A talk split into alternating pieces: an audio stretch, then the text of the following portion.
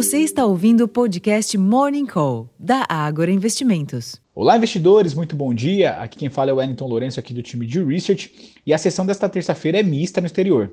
Na Europa, o foco continua no Fórum do Banco Central Europeu, em Portugal, no qual uma série de autoridades monetárias participam, enquanto nos Estados Unidos são aguardados as vendas de moradias novas de maio e o índice de confiança do consumidor de junho, com o mercado atento à participação de Jerome Powell presidente do Fed, na próxima quarta-feira no Fórum do Banco Central Europeu.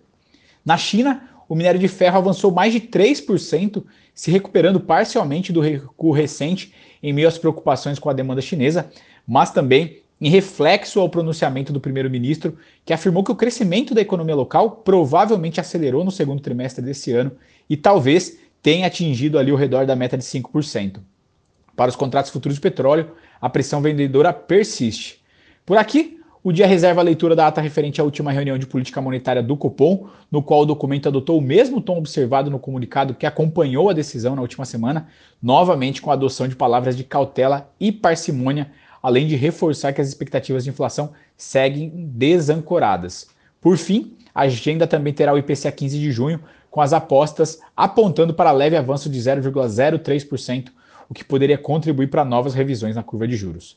Por aqui, a agenda mais cedo foram então conhecidos a ata do cupom e é aguardado o IPCA 15 às 9 horas, mas além disso, o Tesouro fará leilão de títulos, enquanto que no âmbito político, o presidente Lula e o ministro da Fazenda, Fernando Haddad, participam da cerimônia de lançamento do Plano Safra de 2023-2024 às 10 horas no Palácio do Planalto.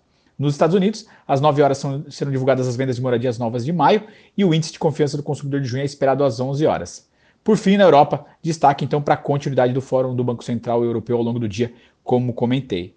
Bom, pessoal, esses são os destaques para acompanhar nesta sessão de terça-feira. Eu vou ficando por aqui. Desejo a todos um excelente dia e bons negócios.